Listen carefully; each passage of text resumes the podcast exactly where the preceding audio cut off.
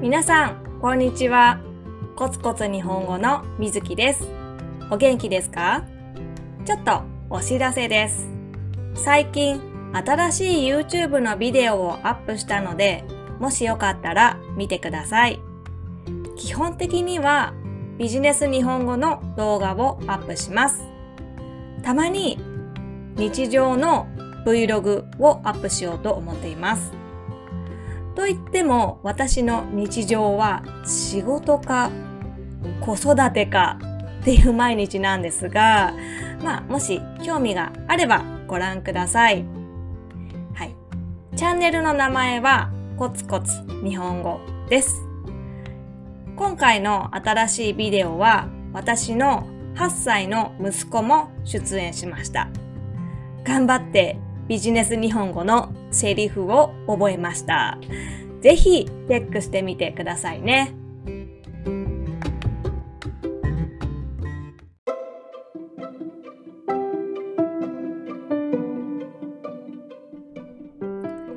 はい、今日は私のトラウマについて話そうと思います。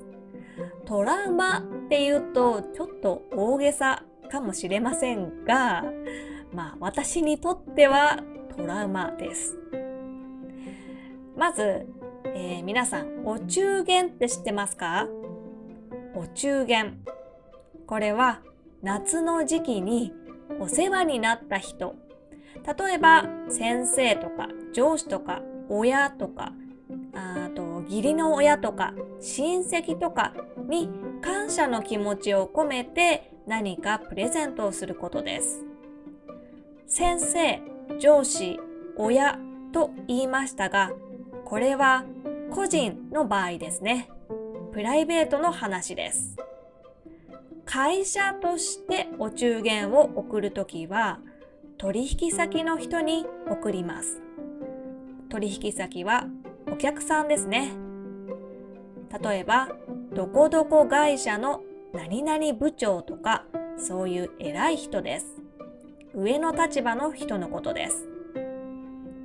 お中元の内容は食べ物が多いです。お菓子とか果物とか暑い夏に合うような食べ物です。ちなみにこのお世話になった人にプレゼントを贈る文化は冬にもあります。これはお中元じゃなくてお歳暮と言います。お歳暮です。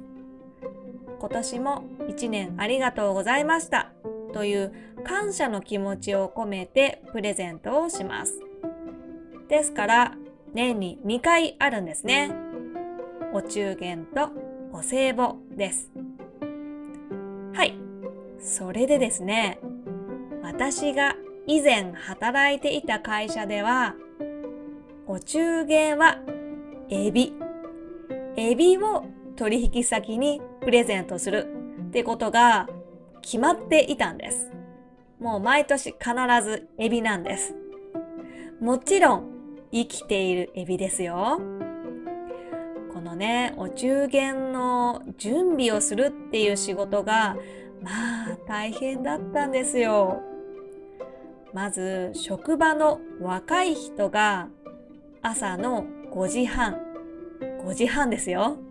5時半に海の市場に行って、注文していたエビを取りに行くんです。お中元の時期は夏だからいいですけど、冬のね、お歳暮の時期は寒いですよ。冬の海、冬の朝、想像しただけでも寒いでしょ？こういう大変な仕事はだいたい若い人がやらなければいけません。で、そのエビを会社に持って帰ります。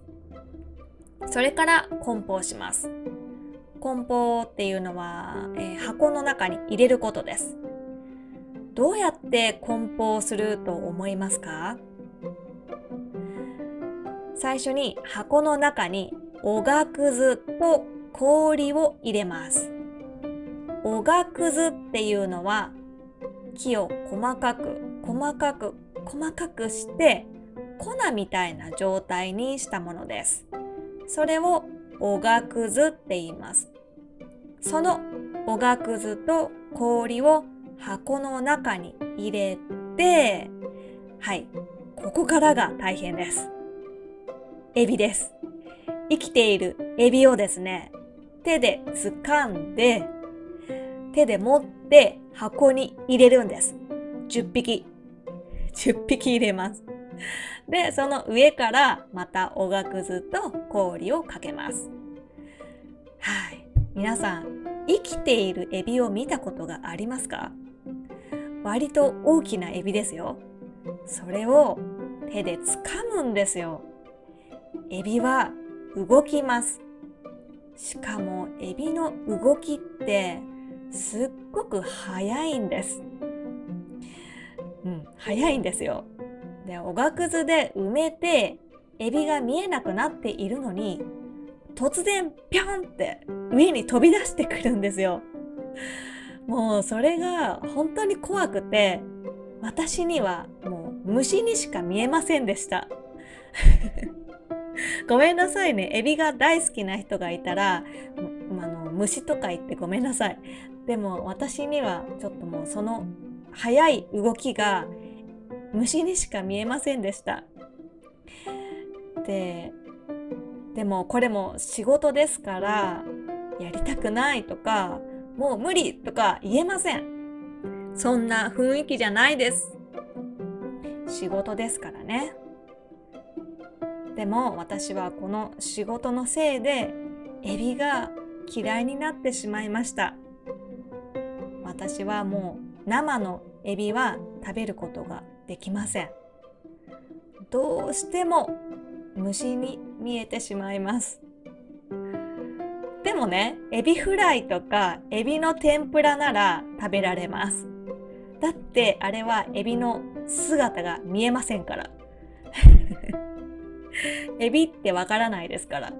だから食べられます。でも、姿が見えるのはもう無理です。私のあの嫌な思い出を思い出してしまうので、はい。これが私のトラウマです。で、このお中元の贈り物の準備を仕事が始まる前の時間朝の7時から8時半ぐらいまでやるんです。1日でだいたい15箱とか20箱ぐらいですね。部署のみんなで協力しながら作ります。お中元の準備をするのは担当が決まっています。例えば、今日は営業部が準備する番。明日は総務部が準備する番、まあ、こんな感じで当番があります当番の日はいつもよりとても早く会社に行かなければいけないのでそれも大変でしたね。でこのお中元を配るのも仕事の一つでした。取引先の人の家まで行って直接渡すんです。お世話になりました。今後とも、えー、これからもどうぞよろしくお願いします。こんな感じで私に行きます。これがお中元とお歳暮の年2回の大きなイベントでした。お中元とお歳暮のやり方は、まあ会社によって違うと思うんですけど、私の以前働いていた会社ではこんなやり方でした。はい、今日はここまでです。ポッドキャストのスクリプトはホームページをご覧ください。そして、インスタグラム、YouTube、Twitter、Facebook、こちらもどうぞよろしくお願いします。では、今日もコツコツ頑張りましょう。バイバイ。